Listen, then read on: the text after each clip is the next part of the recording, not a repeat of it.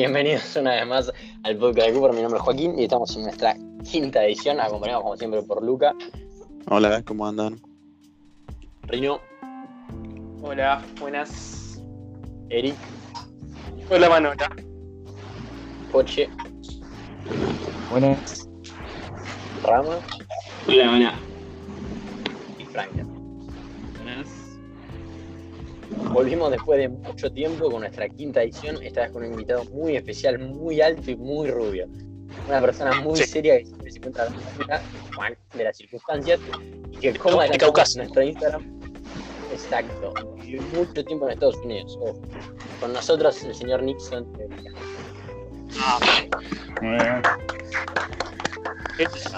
Muchas gracias, muchas gracias por la invitación. Se hizo esperar, la verdad, hubo mucho tiempo, pero muy lindo, Sí. muy lindo pasar por acá.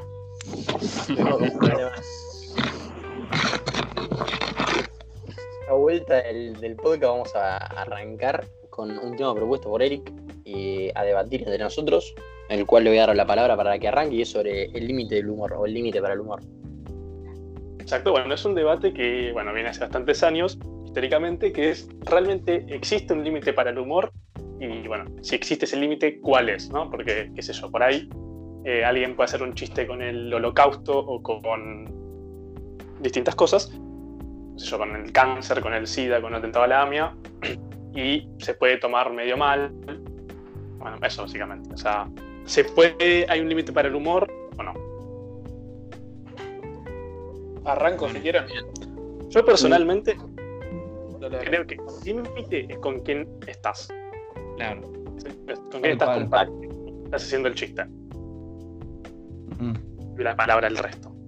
Sí, Sí, sí. Sí, o sea, de me que parece es- que es. Nada, de lo que decía es que, comparto la opinión de que es más con quién estás y también el contexto en el que estás. Uno debe tener una junta entre amigos, una cosa, no sé, estar con más gente que ponen, o sea, es una reunión familiar, entonces por ahí, Claro. por más que tenés un amigo, no da a tirar esos chistes. Ah, no pinta. No sé, es. Es- Sí, yo además creo que aparte es, hay un límite en el que molesta al otro. Tipo, ya cuando eh, afecta al otro, ya ahí ya te das cuenta que ya pasaste el límite. Sí, o sea, Sacando. depende mucho de la, de la tolerancia al que le hace el chiste. O sea, si es muy, muy sensible esos temas o si le afectan mucho, eso como que lo tenés que tomar en cuenta también a veces. Claro. Cuando haces los chistes. sí, sí. Me pasó Bueno. una vez, yo tenía eh, una, una amiga mía, le estaba haciendo unos chistes y ella me dijo, no, eh, pará, no, tengo, no, no me gusta, me, me ofendo un poco con lo que con lo que decís y tal, y entonces bueno, está bien, entonces paré de hacer esos chistes, y por eso, está Sí, bien, tienes razón, es, tenés que fijarte en qué grupo estás, o hay gente que se puede ofender, hay gente que no, y, y eso va a depender. Bueno, creo que todos tenemos la misma opinión Sí, en este caso Sí, sobre sí. esto, Sí. básicamente. Sí, Sí, sí. No, no, Tampoco era- ninguno era muy esté muy en contra del humor negro o tal, pero hay, pero sabemos que hay que tener un límite en dependiendo a qué grupo, en donde estemos.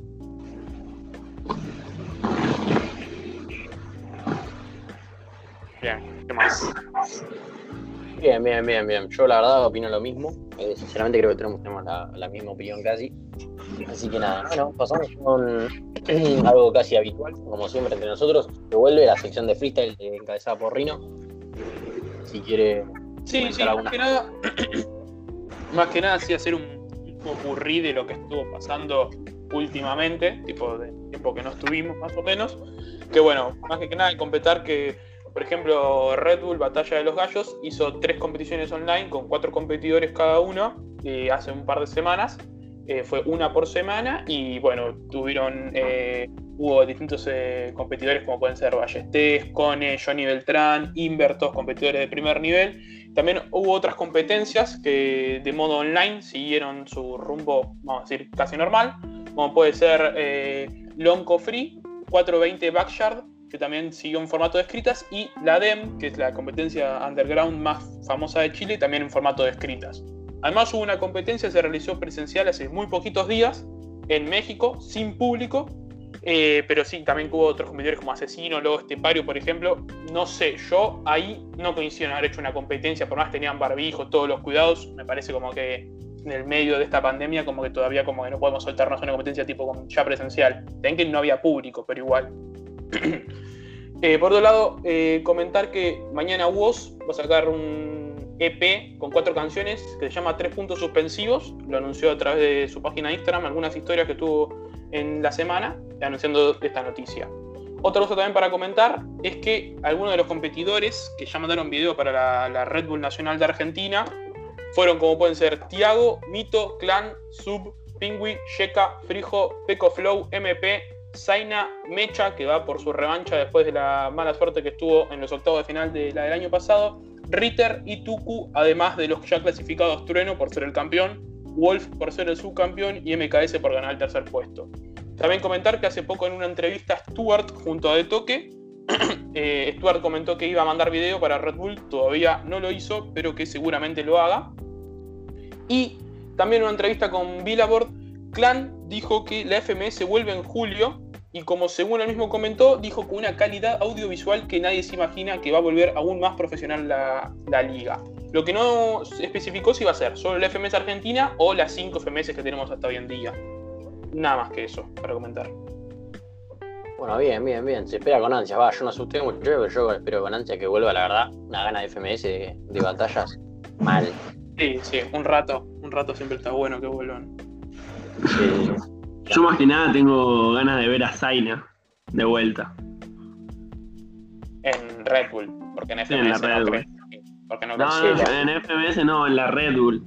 Que Sí, perdió en Sí, octavos sí, y se quedó con alta bronca, me acuerdo. Sí, Zaina, Mecha, Stuart son solamente tres de los competidores de los que más eh, ansia se tienen de ver y de los que más fe se tienen para que sean el próximo campeón de Argentina, seguramente. ¿Sabes Además- si las Sí. chicas van a volver a competir? No me acuerdo el nombre. Eh, NTC y Roma. NTC Roma. creo que mandó un video, no estoy seguro. Y Roma yo creo que también, si logró un cuarto Roma puesto. había llegado re lejos, creo que como Sí. semifinal. Cuarto puesto, cuarto puesto quedó Roma. Cuarto puesto. Así que seguramente sí. Y lo que no está confirmado es que Trueno, que es el campeón, que ya tiene la clasificación para la, la de este año, vuelva a competir. La verdad no se sabe todavía.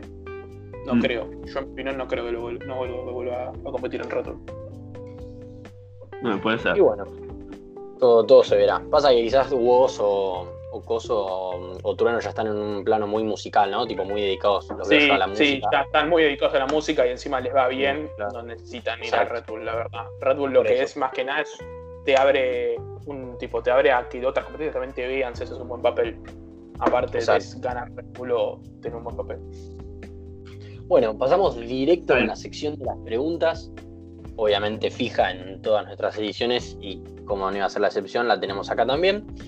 Eh, Nixon, como sabrás, son 11 preguntas. Algunas eh, son fijas, otras no, habrán variando. Si escuchaste los podcasts anteriores, ya sabrás cuáles son las fijas y lo que te espera. Pero bueno, vamos a ver, nos sometemos a la gran prueba de las preguntas.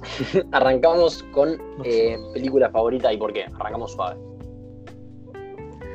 Eh, mira, yo creo que eh, película favorita eh, del último tiempo que me acuerdo que vi es eh, Bastardo sin Gloria. La vi hace poco, la enganché por el aire, hace, o sea, hace dos semanas, por así.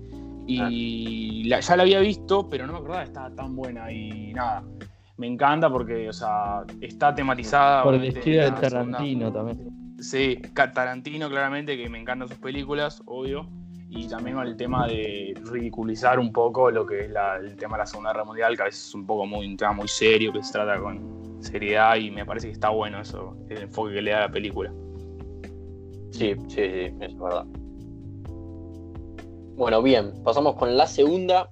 Algo que extrañes, sabiendo, bueno, que mm, estuviste unos años viviendo en Estados Unidos, algo que extrañes de Estados Unidos y algo que no.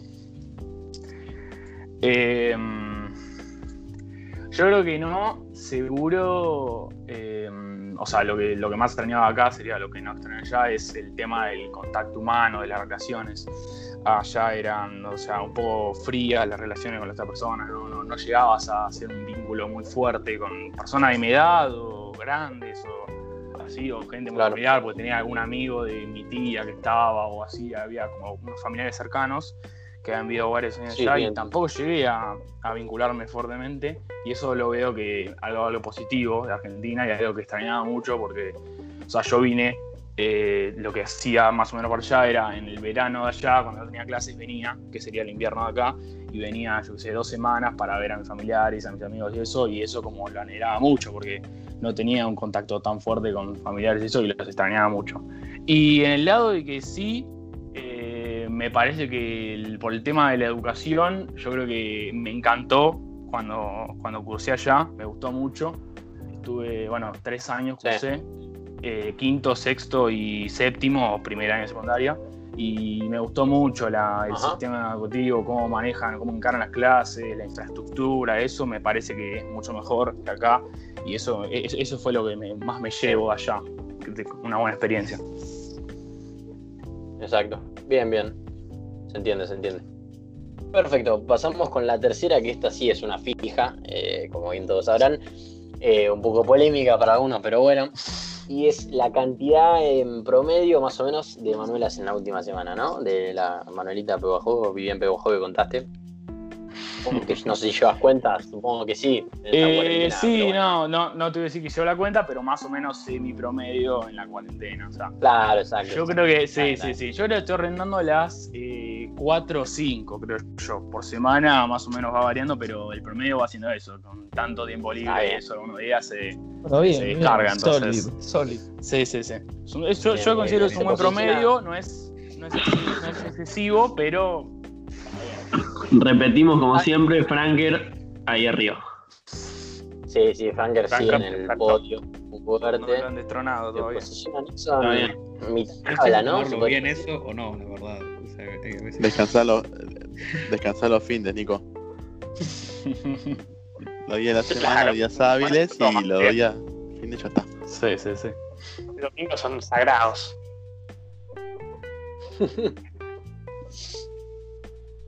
Perfecto. Pasamos con la cuarta, Nixon.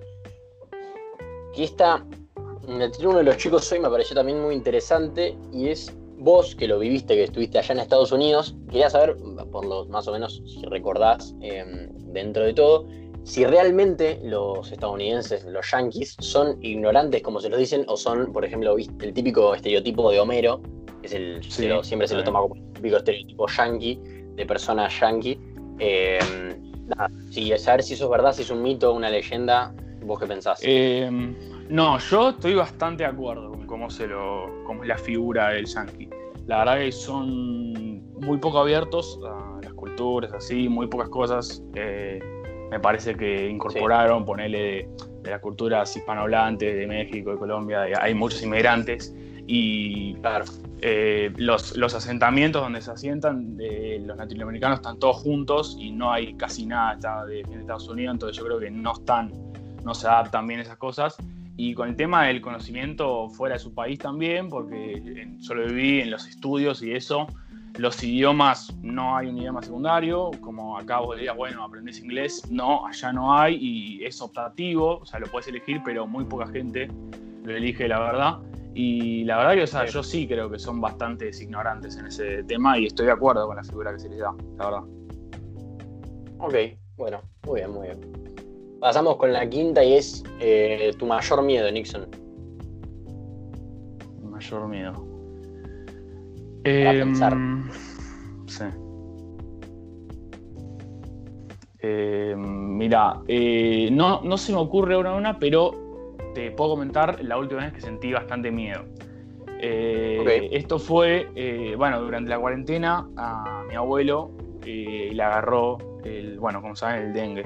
Eh, un mosquito cuando está en su casa y agarró dengue. Estuvo muy grave, eh, habrá estado una semana y media así, que bueno, fue, eh, iba, iba mi vieja acá, lo internaron acá y la verdad estuve muy preocupado esas semanas por él porque, bueno, nada, es una cosa muy seria y con la situación actual no te sabes fiar. Y bueno, nada, por suerte la verdad está bien, se pudo recuperar, pero la, pasé, la palabra la pasé muy mal ese momento porque todo el Sí, tiempo sí, pensando, tratándome de comunicarme con él, él está o sea, con, con la defensa baja, ¿no? me mandaba un WhatsApp cada cinco horas cuando podía, le hacían muchos estudios y la verdad estuvimos todos medio preocupados, así que nada, fue una, la situación mala que pasé recientemente, digamos, eso fue. Sí, sí, se entiende. Para que se mejore. Muy bien. Y bueno, Sí, obvio, obvio. Bueno, pasamos con la sexta para cambiar un poquito y es también una fija en, en todos los podcasts y es si tuviera que salvar a uno de nosotros, ¿quién sería?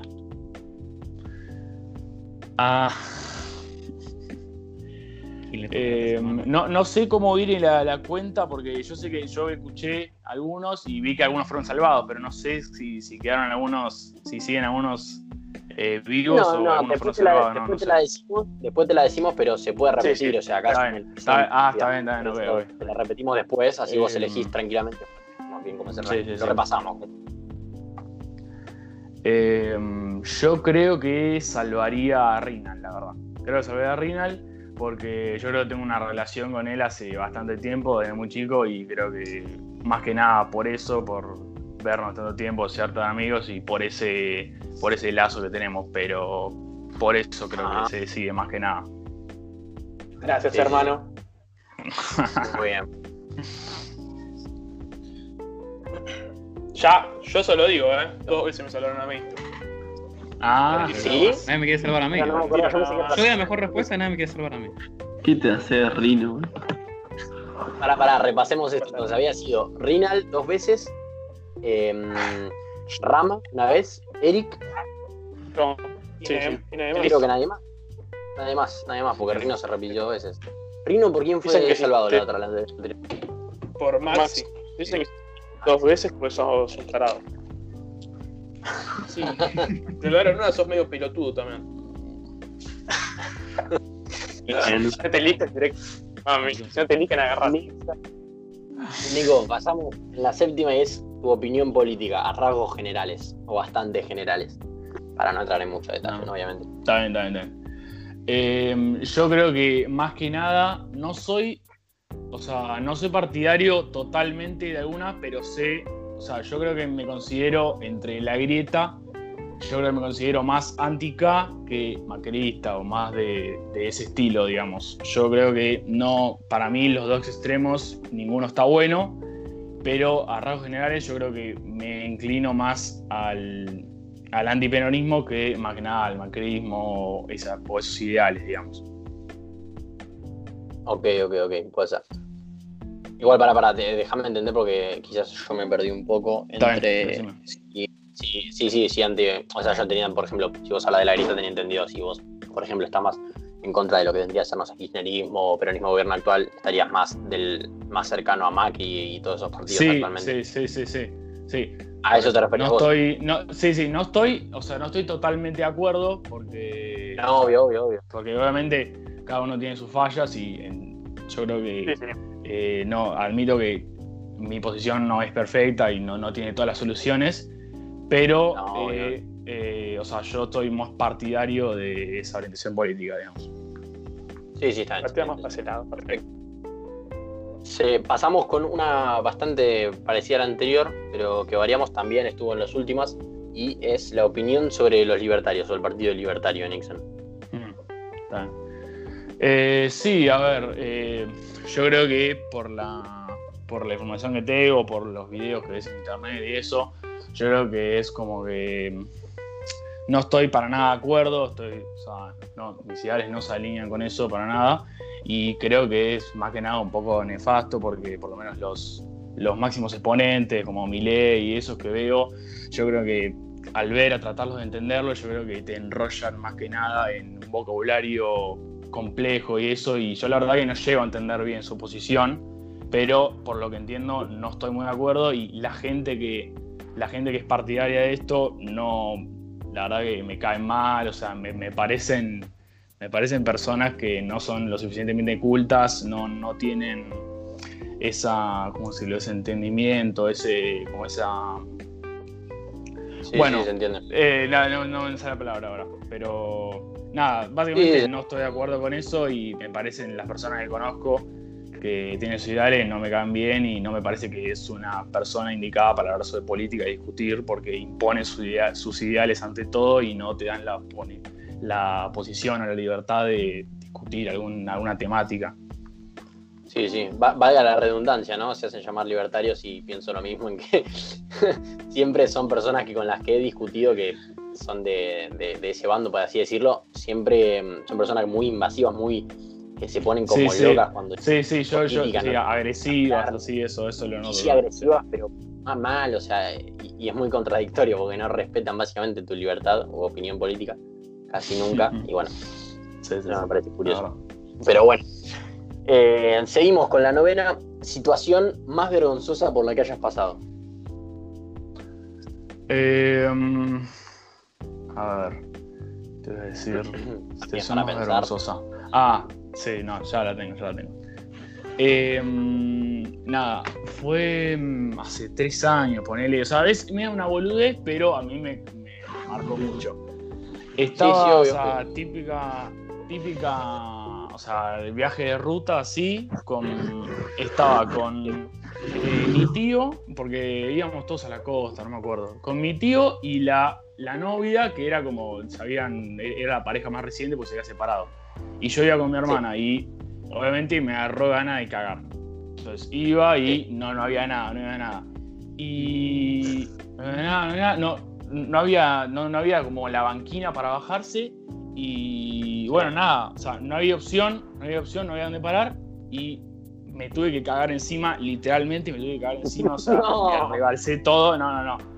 Y No. nada, tuve que, así, o sea, de grande, con 13 años. Te agarrar el me- chorete y te lo metí en el Sí, bolsillo. sí, sí. No, Encima no. es tipo, no, no fue, no fue de esas mierdas que son como más sólidas, que era tipo de No. arroz así, horrible, bueno. Bueno, tuve, que, tuve que- tuve que andar 15 kilómetros a la próxima estación de servicio, justo de culo, tenía ropa y me tuve que cambiar, pero fue una Sí, de situación culo, ¿no? horrible.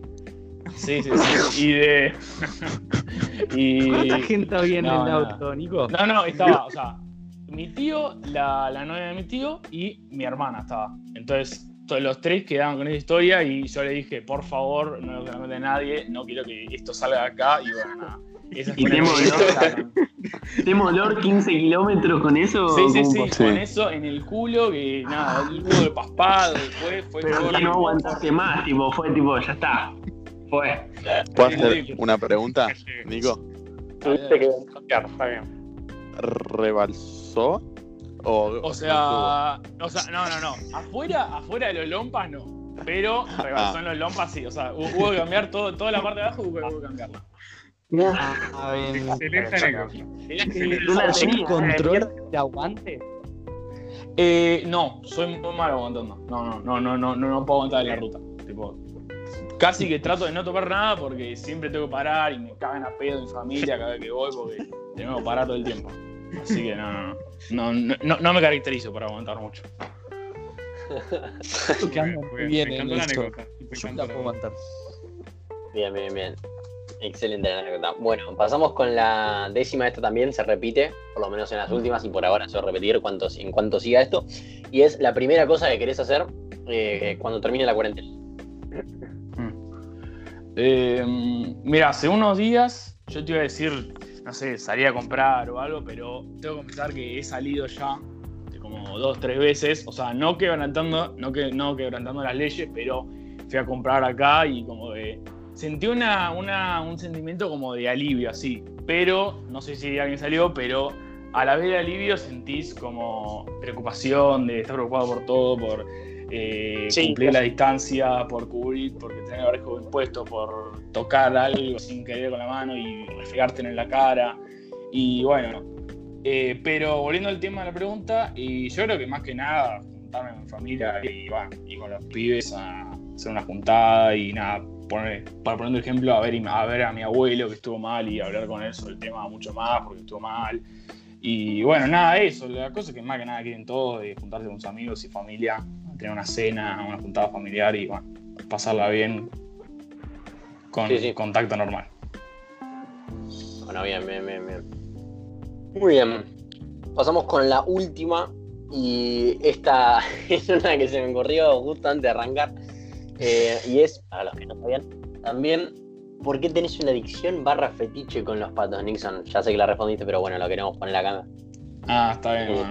Nada. Eh, más que nada surgió, o sea, más que nada invaden mucho los patos y cosas del internet, así, muchos usuarios. Tengo cosas relacionadas con los patos y el color amarillo también, que es mi color favorito, eso cabe la redundancia. Y nada, Fue porque más que nada hace poco, bueno, hace poco no, hace años que tengo una, la alarma de, más que nada el teléfono, una alarma que son patos. Y nada, y la gente y mi familia me tomaba como loco por tener esa, esa alarma que decía, no, es una mierda, no sé qué cosa. Y nada, y de ahí surgió como mi amor a la alarma y, y a los patos. Y bueno, a partir de ahora es como ya mi animal favorito y quedó ahí arriba, los patos quedaron. Entonces, Sí, sí, O sí. sea que Sí, sí, tu amor acuerdo del surge colegio. por resistirte a cambiarte la alarma. sí, sí, sí, sí. Bien. O sea que no, con esa pasión la estás transmitiendo, Nico, hacia algunos miembros de. Totalmente, totalmente, y creo que es que va- vale la pena transmitirlo, porque Sí, Sí, sí, vale. ya, ya han pasado Muy, muy momentos. linda. sí, sí, sí, es muy lindo. Pato Ya han pasado momentos así que estamos en clase y. No, no, no, no, no. No, no, no. ¿Tendrías un pato de mascota? Que no me, o sea, es, es admiración y amor, pero nada de, de segundas intenciones, para nada, no, no, eso, eso, nada.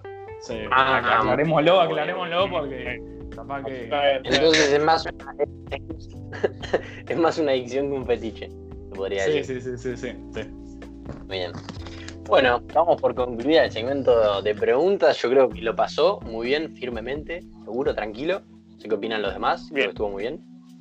Todo Sí, bien, estuvo todo bien. aprobado. Excelente. Con creces. Bien, bien, bien. Compartió cosas Sí, que no sí, quería sí. compartir antes y las compartió acá con nosotros. Es verdad, es verdad. Cosas. Eh, ¿Qué te iba a decir?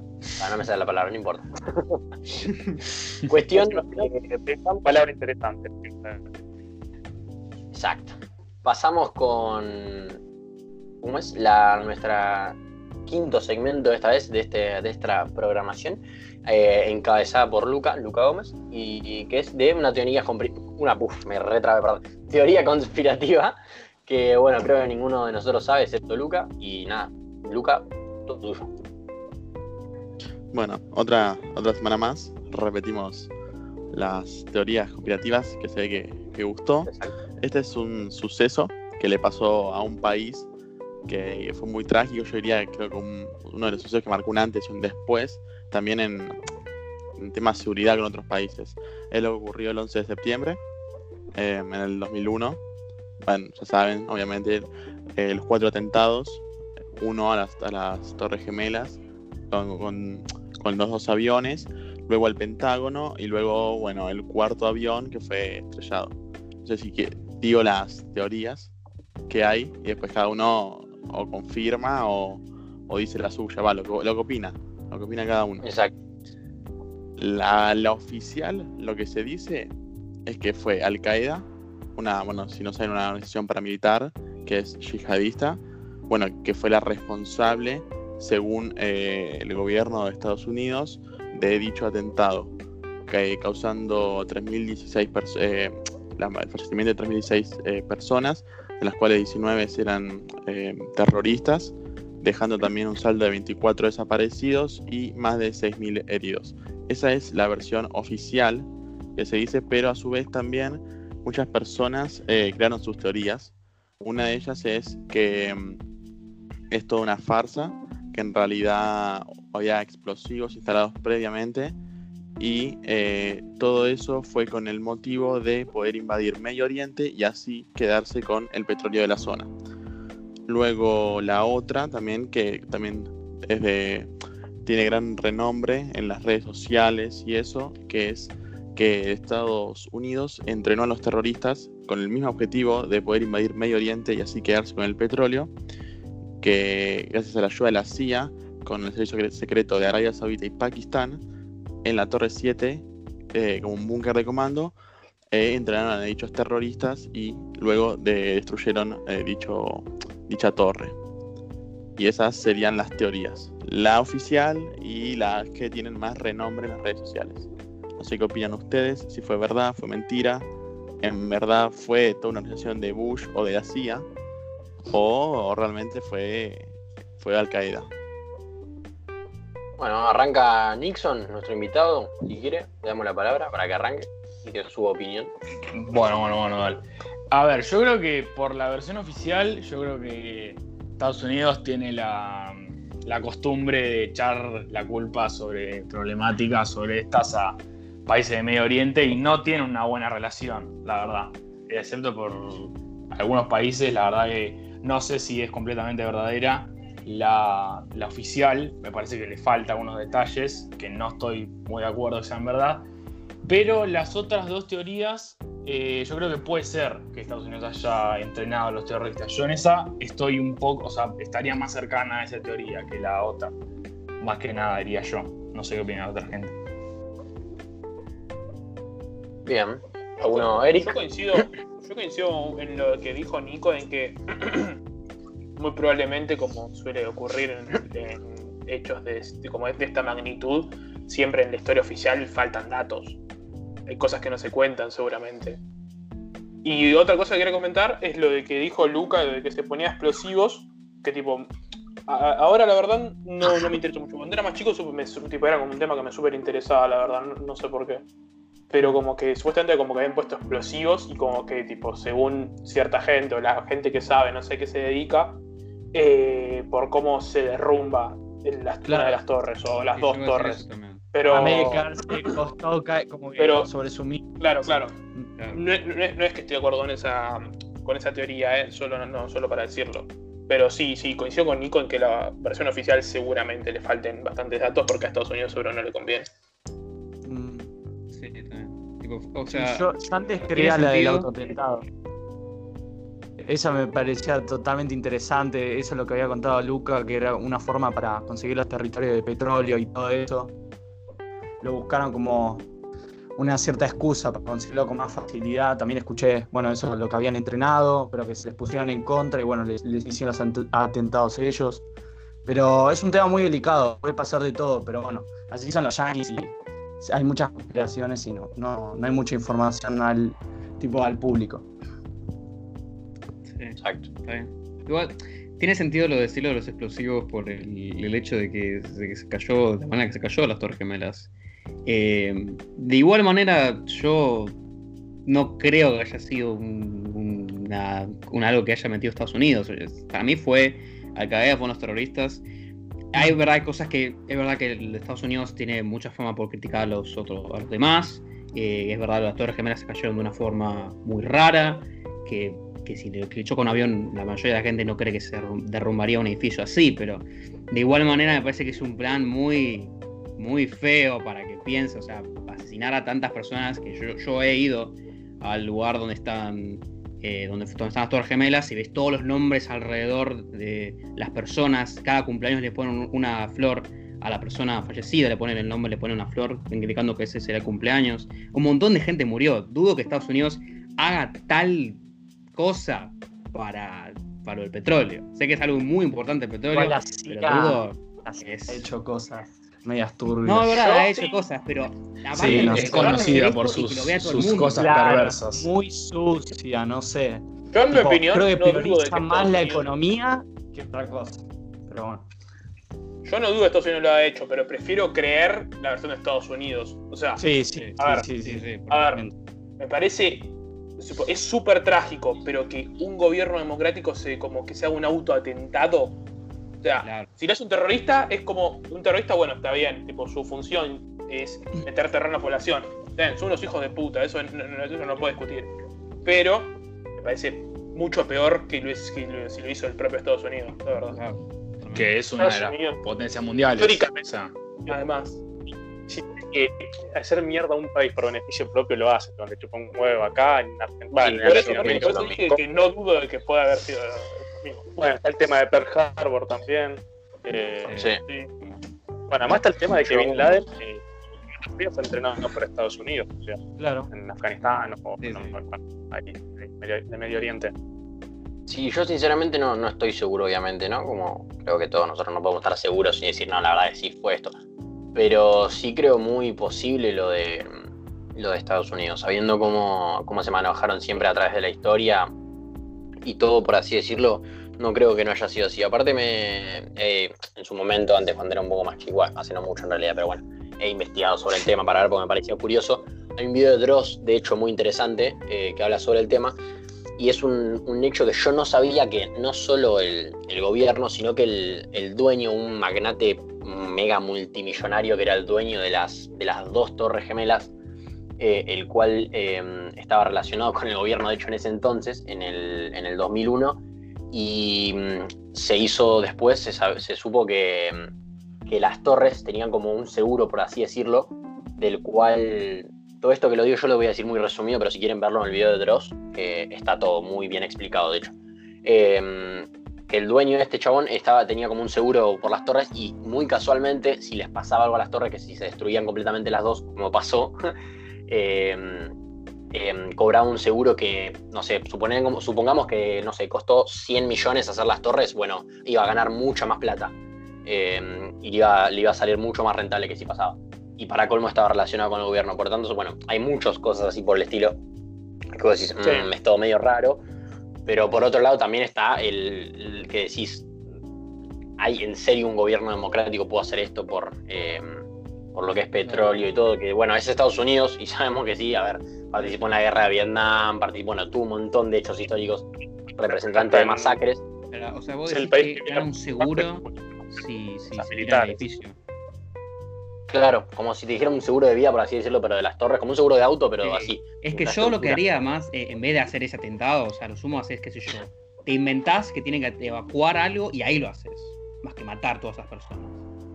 Y pero anda a saber si les Eso importa. es. Sí, es Pero vos verdad. pensás puede- que puede con pasar. tanta plata le va Andás a ver si les. 10.000, Sí, andás a ver si salía más caro. 5.000, Le salía más caro evacuar a toda la gente que poner un. Claro. Sí. Esta movida, Y capaz. hubiera, hubiera sido mucho menos creíble también, si lo Gente- pensás. de- sí. Claro, de Sí. esa manera le echaban la culpa a Afganistán y con eso lo justificaban. Era, Matar a era una un banda dos- de gente, listo, guerra, punto. era un 2 por 1 La gente de las Torres Gemelas ganaba plata, los dueños. Después Estados Unidos podía invadir Afganistán, tenía mucho control sobre Medio Oriente, controlaba petróleo, subía la economía, o sea, era un beneficio para todos, básicamente. Pero, bueno, a costa de qué. Pero bueno, no lo sabemos y muy probablemente nunca lo vamos a saber cómo pasa con esas cosas, como es con todo. Pero bueno, qué sé yo. Ahora para cambiar un poco de tema, eh, vamos a pasar a una sección que no habíamos hablado antes, que es eh, escenas famosas improvisadas de películas. Bueno, toca a mí. ¿Qué sería Exacto. una escena improvisada? Una escena improvisada sería algo que originalmente no estaba en el guion y fue hecho al momento, lo hizo el director, lo hizo el actor que aparezca en las escenas. Ahora vamos a dar algunos ejemplos conocidos.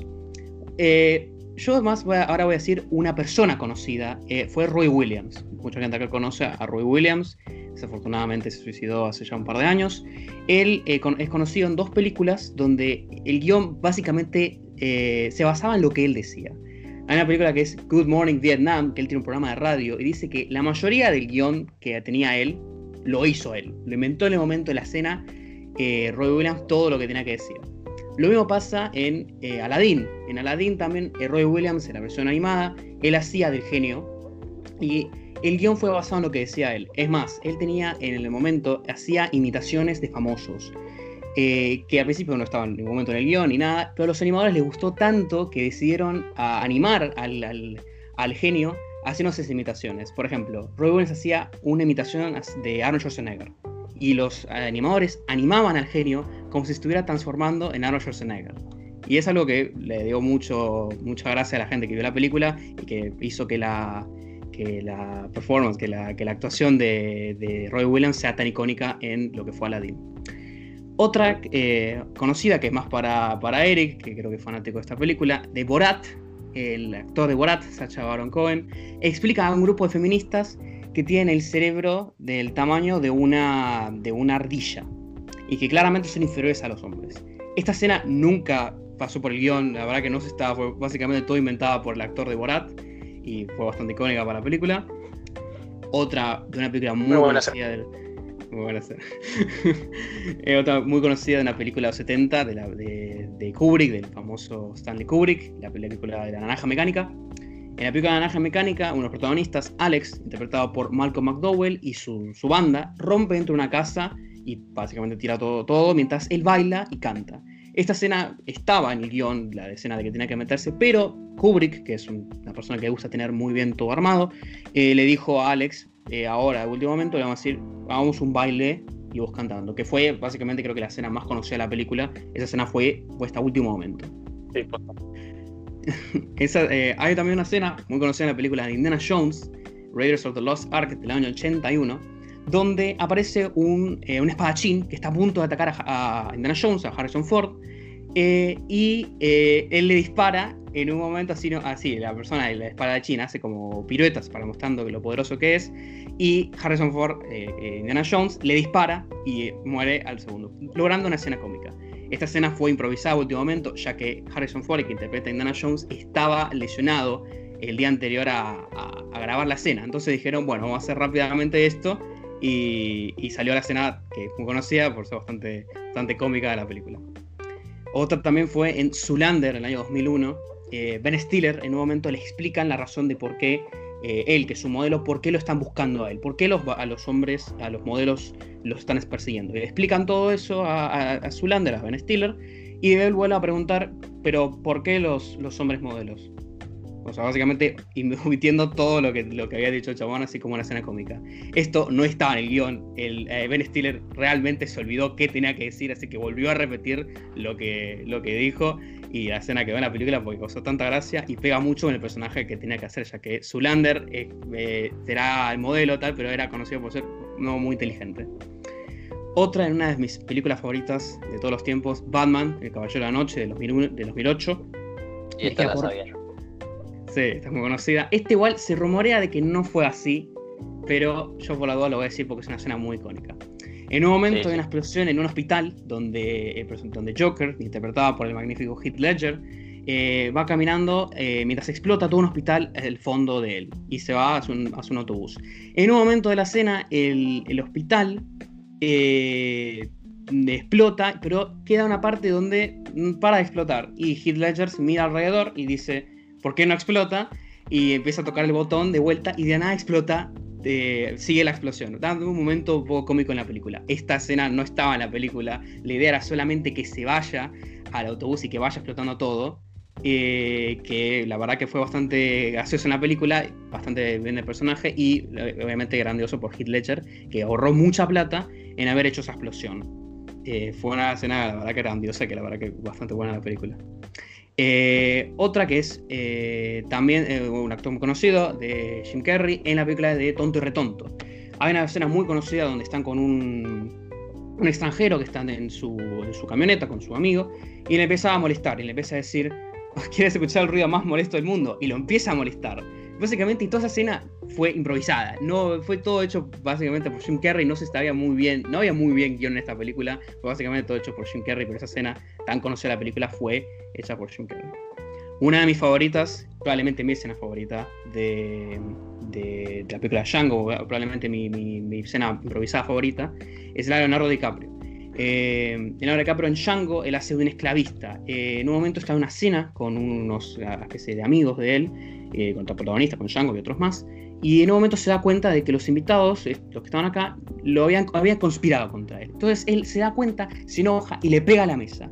Cuando le pega a la mesa, él rompe una copa de vidrio y se corta la mano. Esta escena no estaba en el guion, la verdad que él se rompió la mano verdaderamente y le estaba saliendo sangre, pero él siguió con la escena y, movió la mano por todos lados, le pasó la mano al lado de una esclava, toda la sangre que era suya, no era sangre falsa, y siguió con la escena que quedó tan bien que, el director Tarantino dijo, vamos a dejarla porque fue, excelente, y después de esta escena eh, tuvo que ir a Leonardo DiCaprio al hospital debido a la lesión que tuvo.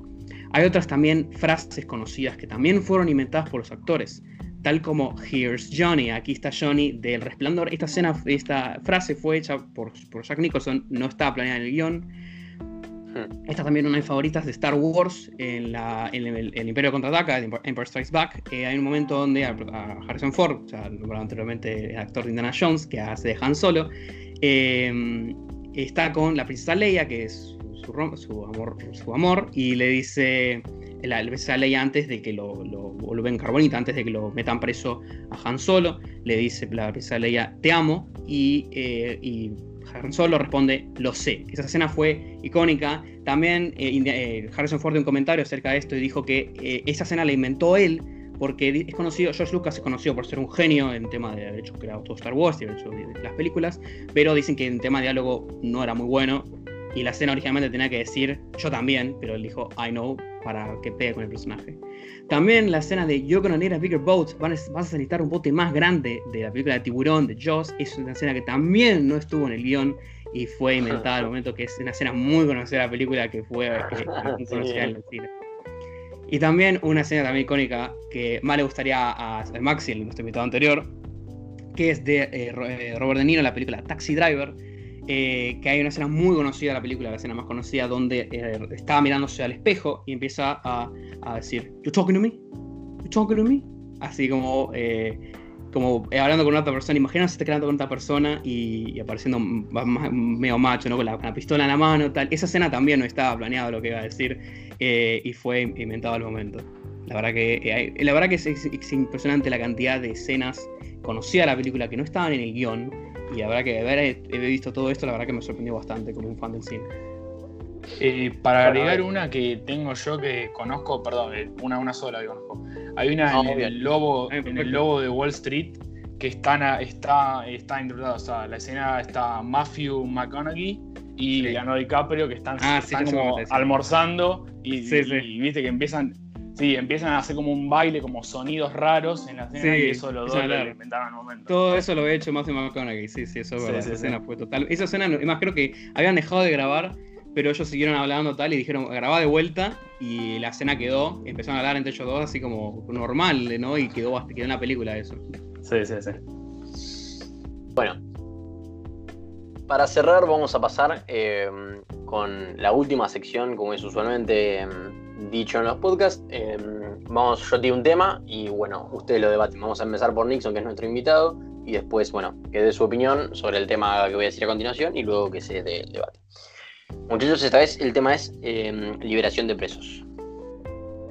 Eh, bueno, no, o sea, yo creo que en estos tiempos eh, me parece que no está tan mal la idea de eh, recortar un poco de presupuesto en algunas áreas, pero lo que, o sea, lo que no, no estoy muy seguro es que si las implementaciones para el arresto domiciliario estén funcionando, que yo leí que había como unas pulseras, unas tobilleras como que con restricción de movimiento o algo así, leí, y todas las, bueno, todas las restricciones horarias de movimiento y yo en eso no estoy tan seguro que si van a, eh, o sea, si van a hacer efectos, si van a surgir efectos esas implementaciones, pero yo creo que está bastante bien la idea, me parece que no está mal, pero yo creo que mientras las implementaciones, mientras las medidas se lleven a cabo de la manera correcta, yo creo que estaría bien, digamos.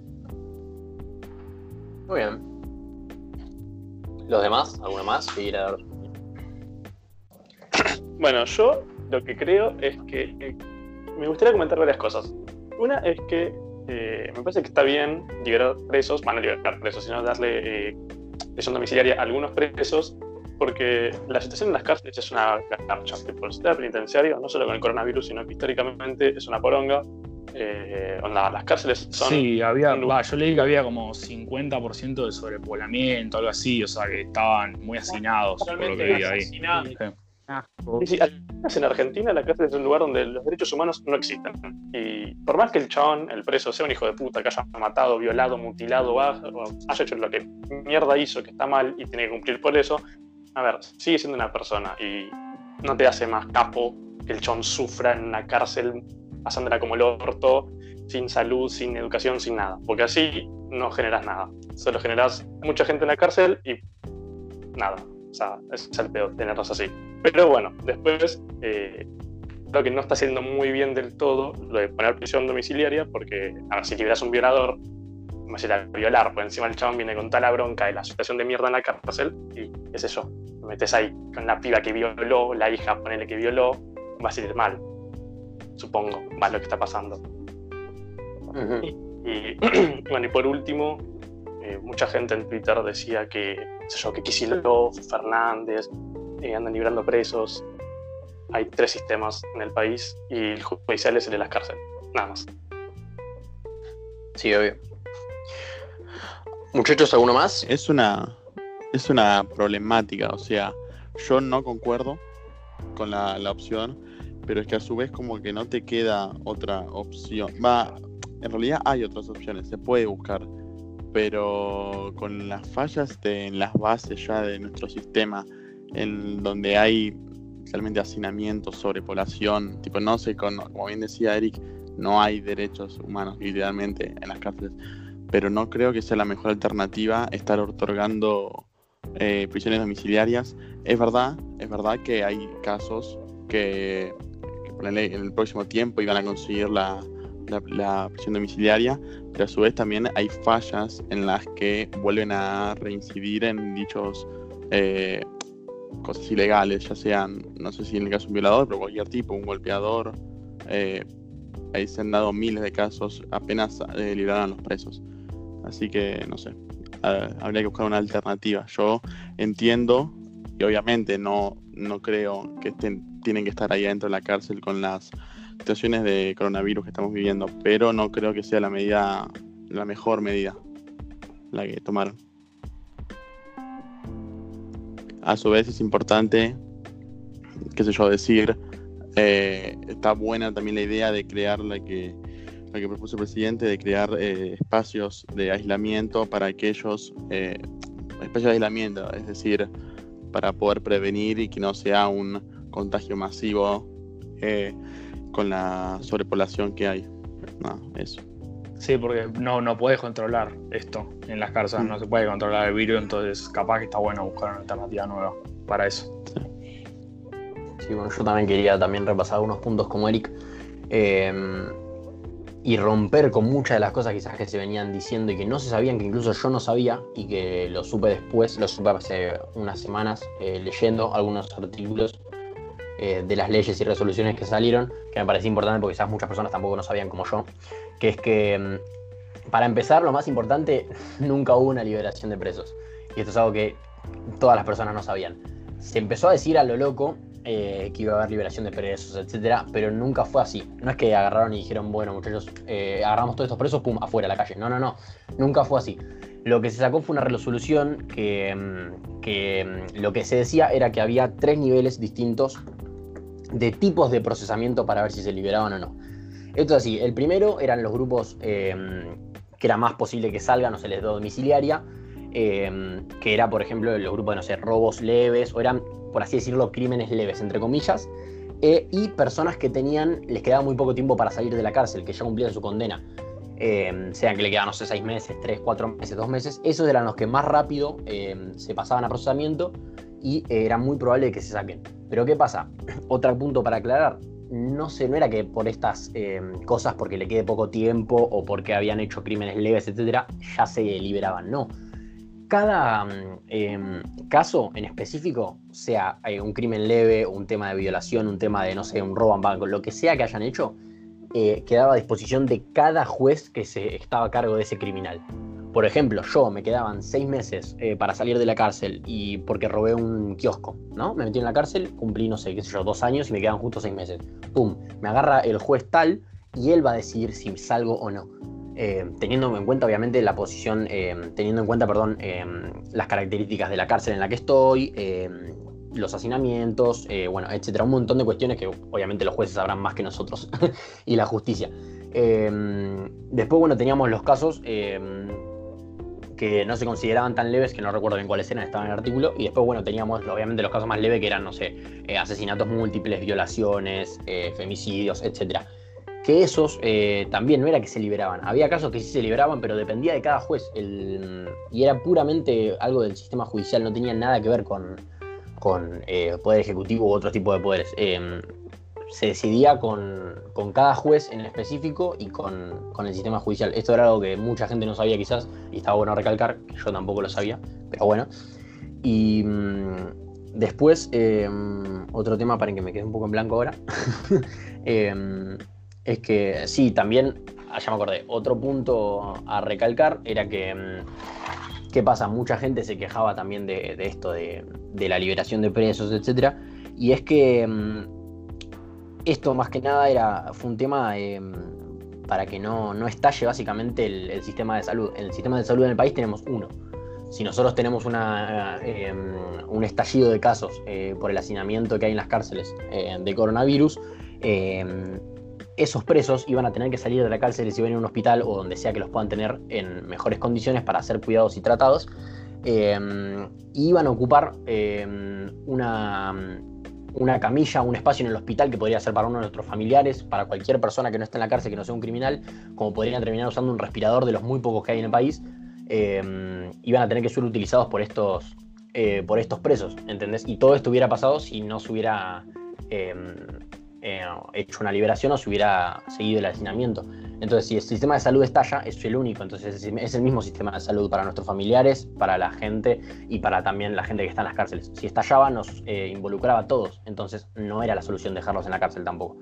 Eh, porque después se quejan de que liberan presos, pero al mismo tiempo se hubieran quejado de qué pasa si, si no los liberaban, pero después un preso que violó a una mujer estaría usando el respirador que podría estar usando, no sé, un abuelo de nosotros, un familiar nuestro que necesita usar ese respirador porque le agarró coronavirus. No estaríamos tan de acuerdo. Entonces, esas cosas se pueden evitar con, eh, con lo que es eh, la liberación de presos en algunos casos, obviamente no en todos. Pero bueno, no sé, esa era mi opinión, qué sé yo. No sé si alguno más quiere hablar. Cabeza con toda la información que me llegó de repente. Sí, sí. no, no. Había cosas que ni sabía, así que prefiero ni hablar y escucharlos a ustedes, que son los que saben de verdad. Claro, yo la verdad que No, no, no, no estaba yo- muy, no estaba muy enterado del tema, la verdad Claro, que vi un par de noticias acerca de, de violadores que volvieron a sus casas y hicieron lo mismo de vuelta, Claro. pero hasta ahí yo no sabía la verdad nada de esto y Estaba ahora ver todo esto, Dios.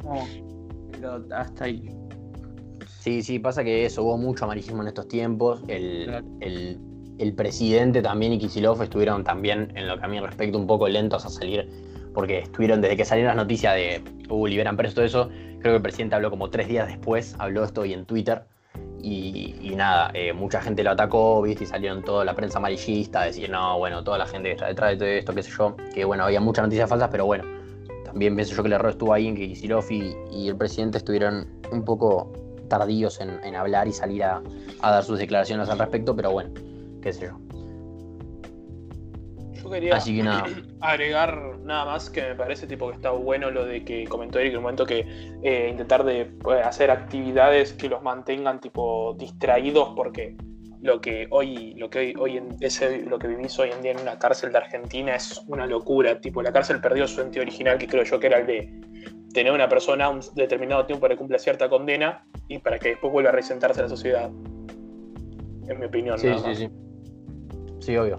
De hecho, también la otra vez, bueno, averiguando sobre esto de los presos, qué sé yo, también veía que, mm, no sabía tampoco, que en, otros países, no me acuerdo en cuáles, pero bueno, obviamente países del primer mundo, que mm, hay casos en los que no hay básicamente infraestructura pública. O sea, vos decís, bueno, acá, viste, tenés, eh, hay cosas que se ocupa el Estado, ¿no? De, no sé, arreglar las calles, hacer edificios públicos, etcétera, que eso se ocupa el Estado y es un gasto del Estado que le paga a gente que trabaja para el mismo Estado, obreros, ¿no? Que trabajan para el Estado, reciben un sueldo, etcétera. Pero ¿qué pasa? También que obviamente eso genera más trabajo, pero hay muchos países que todo lo que es infraestructura pública del Estado, etcétera, como dije, bueno, ser edificios públicos, todo lo que sea con estructuras, etcétera, eh, está a cargo, lo, hacen a los presos que lo hagan. Entonces, de esta forma, eh, tienen. eh, bueno, se mantienen ocupados, no están siempre en la cárcel, tienen un trabajo, cosas que hacer, ayudan al sistema, al Estado eh, y benefician. Entonces esto quizás también es otra salida. Saben que bueno, eh, hay muchas personas que quedan ya obviamente sin trabajo, pero eh, también es otra forma de, de, no sé, de ver las cosas o armar un, un programa en cuanto a lo que es encarcelamientos y presos. Sí, sí, la clave de, no de, de que la persona esté pensando siempre en una misma cosa y pueda distraerse con algo distinto, porque si no te vuelves loco. Claro. Y otra cosa también, o sea, la gente, lo- los presos hoy en día agarran, no hacen nada, están así, entonces concentran mucho odio y nunca va a haber un arrepentimiento o reinserción en la Sí, sociedad. además, además todo lo que pasa en la cárcel, eh, drogas, eh, prostitutas, todo eso, tipo, no, no, no creo que te lleve para un tipo No, por eso, nunca- la sociedad, Claro, no, no te va nunca te va a llegar. Claro, Por eso. Sí, sí, sí, sí. nunca te va a llegar a un lugar mejor, pero bueno, Claro, claro, exacto. un tema extenso y complejo. Pero bueno, para que no se alargue mucho más, no sé si alguno tiene una opinión más, no quiero dejar a nadie sin hablar. ¿No? No, Tomo creo que, creo que opinamos todo. No, no. tomo- tomo uno. No, profesor, se escucha. entonces, damos, damos por finalizado esta, esta quinta edición del podcast. Un placer haber vuelto, muchachos. Espero que ustedes también lo hayan disfrutado. Y bueno, los escuchadores, Sí. los, los escuchadores, Sí. ojo. La gente que nos está escuchando mucho más. Así que, ah, bueno, Volvimos al ruedo. volvemos al ruedo. exacto. Cada, ver Bueno, el que que viene. nunca. Sí, sí, sí, sí. Y bueno, nada, nos despedimos y nos vemos en la próxima. No olviden de, de escuchar el, Spotify el podcast de Cooper. También en Instagram, Sí. como Twitter, el podcast de Sí, Cooper. Y bueno, nos vemos la próxima. Bueno, no, hasta luego.